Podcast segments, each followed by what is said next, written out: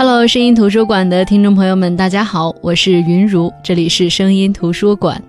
如果你之前去过厦门，那么你一定会知道有一个文艺地标叫做擎天剑，这是一个冰淇淋店，现在呢已经是厦门比较标志性的旅游景点了。它的老板的名字叫张春，张春目前的职业是著名的冰激凌师，还是《犀牛故事》这款 App 的主编，现在居住在厦门。张春以前经常在我爱摇滚乐呀、南方都市报以及青年文摘这些杂志、报纸上发表随笔、专栏、特稿，也有一些连载的文章。那今天说到擎天剑，说到张春，主要是想跟大家分享，呃，这个老板张春他的一本书叫《一生里的某一刻》。接下来我们就分享这本书。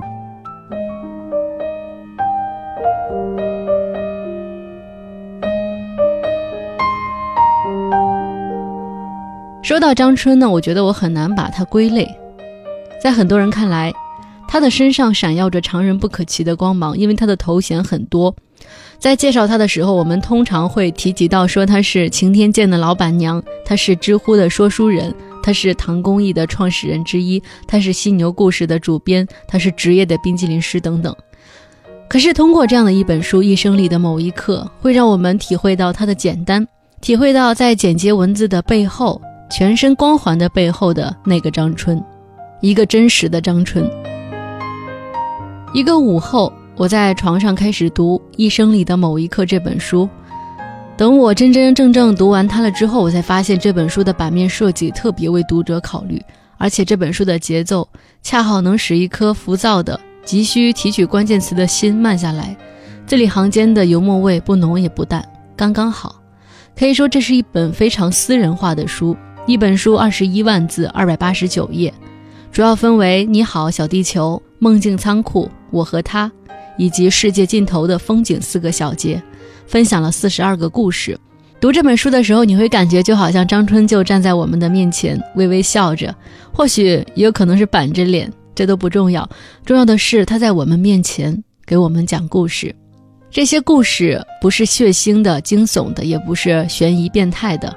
没有什么太多的心惊肉跳、迂回曲折的情节，他讲的只是那些平常生活、身边人、身边事，用平时朴素的语言，把人性当中最平凡、最善良、最微小的幸福和悲伤写到极致。可以说，张春他圆满了大部分文艺青年的梦想。他在厦门开了家小店，不是卖衣服，也不是卖南北的杂货，是专卖冰淇淋和苦艾酒的。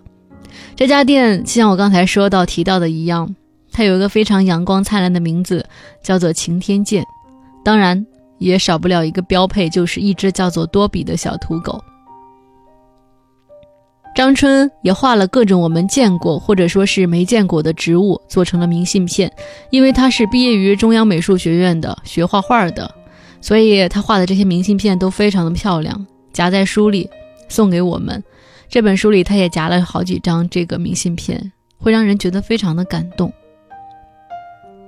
这些明信片里有静脉分明的桉树叶，也有清新淡雅的翠鲁丽，有仕女般的鸡屎藤，有娇俏可爱的琴叶珊瑚，有憨厚可掬的白萝卜，有雍容华贵的重瓣扶桑。我想。很认真地去观察身边的花草树木，然后用画笔把它们记录下来，细细地附注上它们的属性。这样的人一定是怀着对生活的热爱的人。就像我们有时会想到，谁年轻的时候没有梦想过开一家自己的小店呢？书店、咖啡店、餐厅，什么自己的客厅的延伸，呃，可以和朋友小聚的地盘，不赚钱也没关系，因为都是我们的理想主义。但是这些理想、这些梦想，有多少人是真正的实现了呢？可是张春做到了，这也不重要，重要的是他把开店的日常，包括店员和客人的种种故事，都用自己的方式记录下来了。笨笨的店员、有趣的小孩、甜蜜的情侣，都是在这本书里他的故事的主角。书中店长手记一般的文字，看似是稀松平常，都是小事琐事，但是读起来却能令人会心一笑。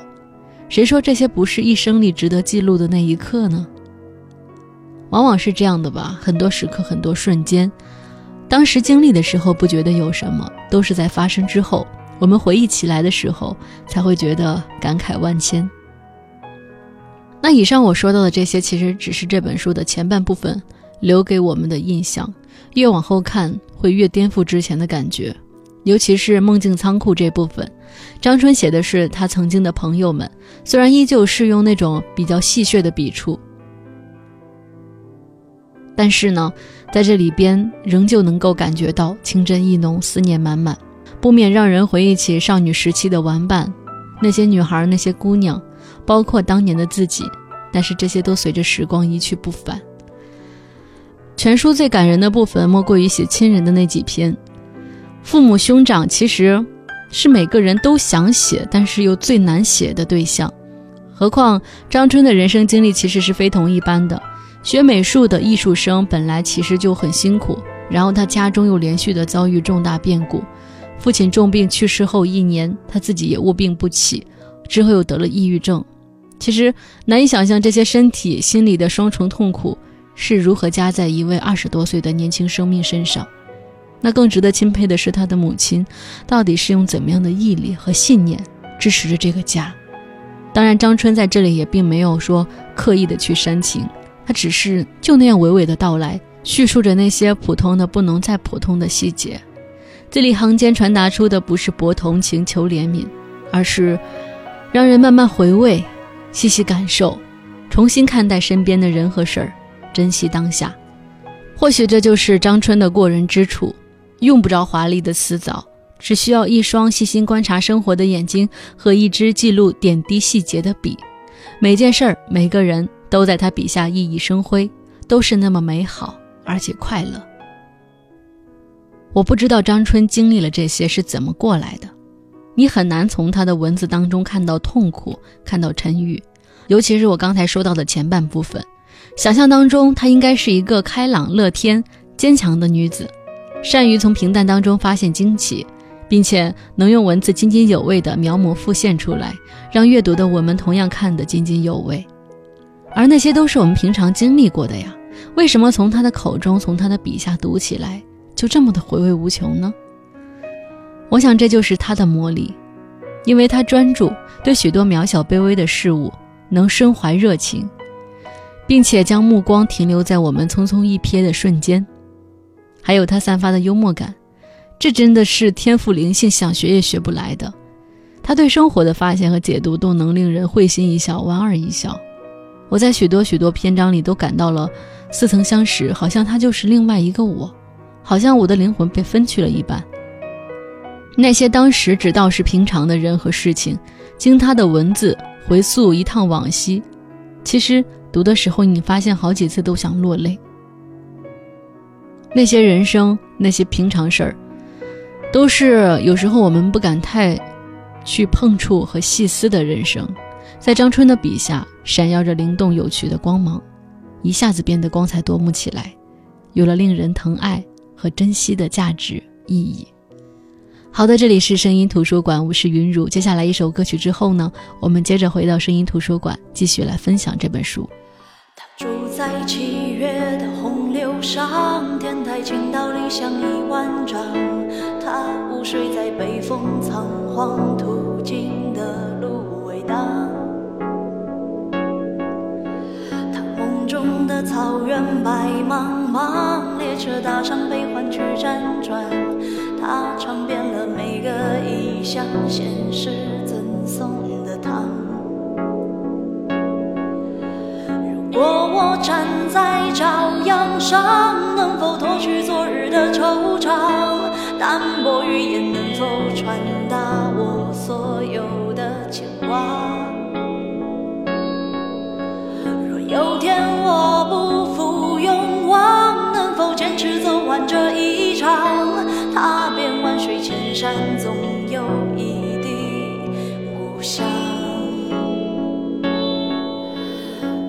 是慷慨两枕夜光，如同少年不惧岁月长。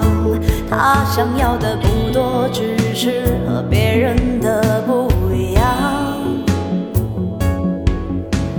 烛光倒影为我添茶，相逢太短，不等茶水凉。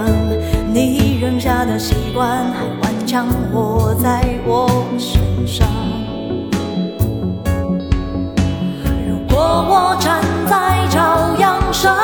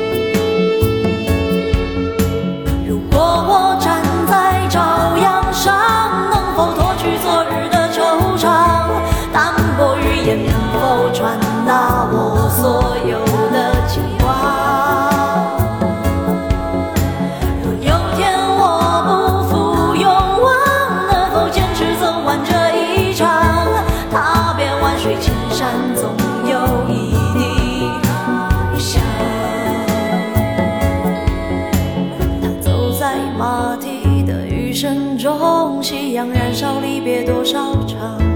他向陌生人们解说陌生人的风光。等他归来坐下对我讲，故人旧时容颜未沧桑，我们仍旧想要当初想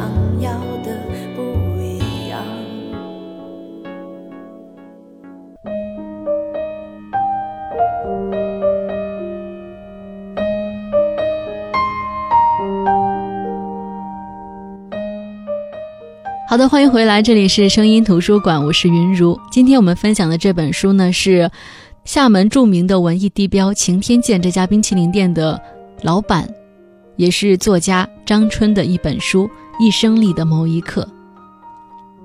这本书呢，主要分为四个部分。第一章节《你好，小地球》呢，讲述了作者在厦门的创业经历，讲述了冰淇淋店晴天见内外的动物、植物、客人和孩子们，是关于青春和梦想的篇章。那么，梦境仓库的主体呢，是一组人物素描，描绘了那些真实存在在作者生命中，却好像从他故事里走来的五湖四海的朋友们。那么第三部分，我和他呢？他指的是女字旁的他，是作者对童年和故乡的回忆，对家人和友人的爱与恨、悲伤与疼痛。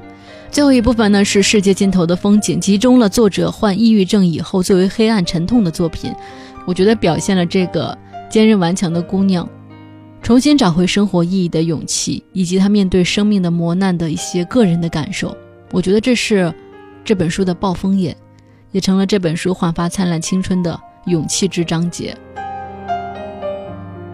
那接下来呢，我想跟大家分享这本书里的一段文字。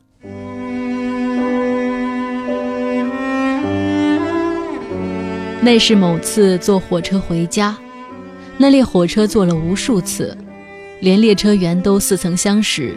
车厢里飘着暖烘烘的方便面，皮革还有总是泛潮的地板气味。近处总是有人在剥橘子和低声聊天。远处总是有一桌人打扑克和嬉笑，火车规律地发出哐哐的声响，窗户暗暗散发出胶皮气味。我坐了一个倒着的座位，看着一棵一棵向前冲的树，眼睛渐渐发酸，并昏昏睡去。等我醒来的时候，似乎火车已经停了一会儿，车厢里已经暗了下来，所有原来嗡嗡的声响，突然间都变成了窃窃私语。睡去前最后一个念头就是下次停车就到家了。我倏地站起来，抓起行李向车门冲去，边走边低声对人说：“对不起，对不起，我到了，我到了。”一路带起了一些昏昏沉沉、灰扑扑的人，他们像是被风掠过的草，渐次抬起头，直起身。穿着绿色制服、靠着车门向外看的列车员，也好像突然从一个清醒的梦里惊醒，慌张地为我打开了门。那是一个很小的车站，所以车门没有靠上站台是常有的事情。最后一级台阶离地面似乎还有一米多高，我不假思索地跳了下去，路基里都是石子，地面不平，人又恍惚，拎着重重的行李，我摇晃了几下，才勉强站定在石子地上。我放下箱子，将它打直，开始缓缓考虑着应该拎着走还是拖着走。茫然之间打量四周，发现只有我一个人在车下。路基以上的水泥地表面有许多裂缝，里面长出青的和黄的草。在这个时候，远处另外一列火车发出哐切哐切的声响，渐渐驶来。原来我并没有到站。那只是在会车，列车员不知何故，竟将我放下了车。行驶着的火车显得非常大，也许有好几层楼那么高，而且它越来越大。我扶着箱子，渐渐蹲了下去。但一声里的这一刻并没有结束，新来的火车发出“嗤”的一声叹息，两列火车在两边寂静下来，那是非常彻底的寂静。两列火车上的人都从车窗里探出了头，目送我在火车夹层的巷子里走，并没等到我走出去，火车再次开动了。这一次，我坐在地上，仰头与那些人四目交接，被火车带起的风越来越大，直到消失在远处。我得以爬上水泥台，沿着铁路一直朝前走，找到了真正的站台。那时，天色更暗。离家还有一小时。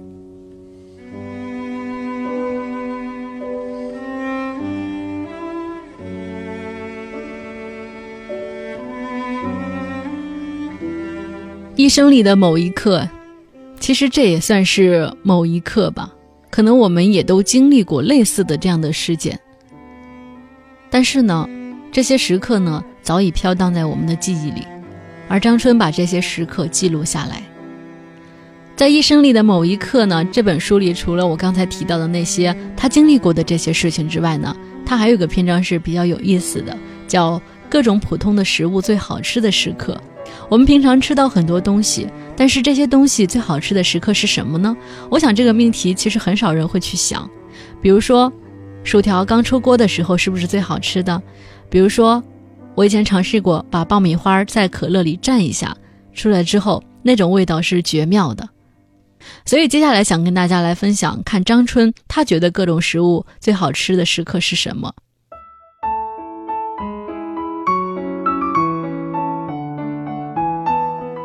白开水要刚好烫嘴的温度，但是不会真的烫到人，微微感受到滚过嗓子的温度，最好是用力喝到满口，让烫嘴的开水轻轻烫到整个口腔。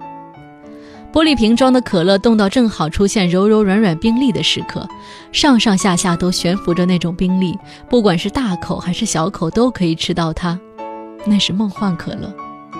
薯条刚出锅，热热的，外表脆脆，还有一丝明显的细盐在外面，里面是软的，最好是拿硬而热的薯条刮甜筒冰淇淋吃，一节一节咬下去，每一口都吃到盐。脆热的外皮，烫嘴的柔嫩土豆肉，还有又甜又凉又奶的冰淇淋，这样就可以冷热甜咸硬软一口吃到。鸭脖子用手撕着一条条吃是最好吃的，吃完可以撕的肉之后呢，再把骨头一节节分开，仔细吃缝里边的肉，啃到只剩白骨，最后一口吃白骨上的软骨才最美。吃鸭脖子应该持续的吃下去，以免要洗手擦手，由于麻烦而扫兴。我曾经独自连续四小时不动弹地吃鸭脖子，在一个正在装修、地面满是灰尘的空房间里，坐在唯一一张能坐的小板凳上，真乃奇女子。橘子不要剥皮，横着切，然后一半一半捞出来吃，好像会更甜。因为横着切，橘子的横剖面娇艳欲滴，散发着水果清香，色香味里面就多了色香两层，会变得更美妙。而且剥橘子皮见满手橘子皮的汁很麻烦，这样吃就不会了。百香果的话，不是特别爱吃酸的人会觉得太酸，可是它又实在很香，所以其实把百香果破两半，用勺子把果肉挖出来放在可乐里，酸甜就正好。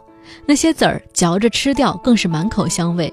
如果能放上打碎的冰块，但在冰块融化之前喝掉就更棒了。热馒头应该撕开加红烧肉和油条，但只是把红烧肉和油条整个放进去是不够的，应该把它们分别剪成丁，然后把馒头至少分成三层，很整齐的摆进去。这样，当你一口咬下去时，才不会因为肉或者油条一下子没咬断而扫兴。春游和秋游应该吃螃蟹，想想看，世间的春游食品都是面包，充其量是午餐肉。当你坐在铺满阳光的草地上，和你的狗一起细细的、渐渐的吃掉一只大螃蟹，那情景多美妙！坐火车呢，可以吃锡纸包好烤猪蹄，还要有刀叉。但是在阴暗、充斥着康师傅味道的车厢里，打开一只飘香万里的猪蹄，可能会有危险。芒果滴两滴酱油最好吃，杨桃蘸酸梅粉，这是在厦门学会的。西红柿可以整只剥掉皮，然后放在水里煮，加各种各样的蘑菇，要多放几个西红柿呀，要煮好几个小时才好。最后那个汤里只要放一点点盐，什么都不要加，可以作为夏日消暑、冬季进补之佳品。柠檬蘸细盐，吸一口，然后喝什么都好喝。咸味儿的洋葱圈饼干上面沾着大颗粒盐，咬下来嚼，嘴里咸咸的，再一点点啃饼干。橄榄吃生的。不要吃蜜饯，也不要咸橄榄。当时非常涩，但是过后口里生机会好几个小时。如果要约会要接吻，吃生橄榄比吃口香糖好多了，会成为尝起来像蜜一样可口的人哦。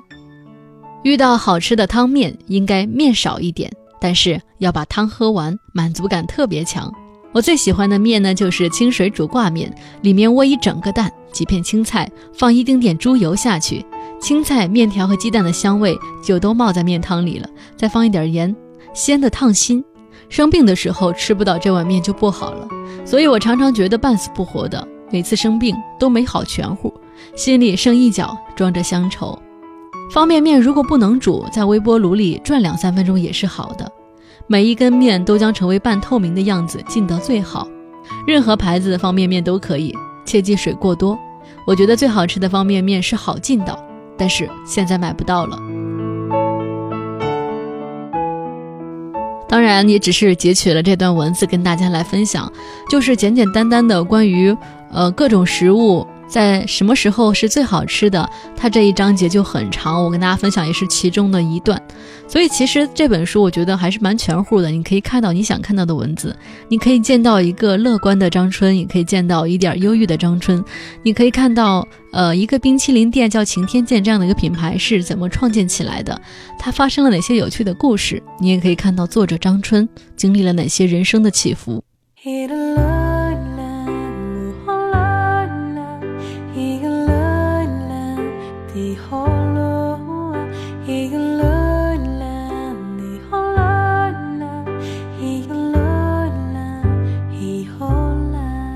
好的，这就是今天我们跟大家分享的这本书，张春的一生里的某一刻。有时候我不知道怎么向别人推荐这本书。这本书有趣吗？好像并不是说有趣没有趣的这个问题。这本书有讲什么大道理吗？好像是有一点，但是又不是在教你什么。这本书有什么用呢？我不知道。但是这是我想读的书，读进去就像进入了自己一个人的世界。我好像能理解它。理解本来就是两颗心的问题，永远不会成为一群人的问题。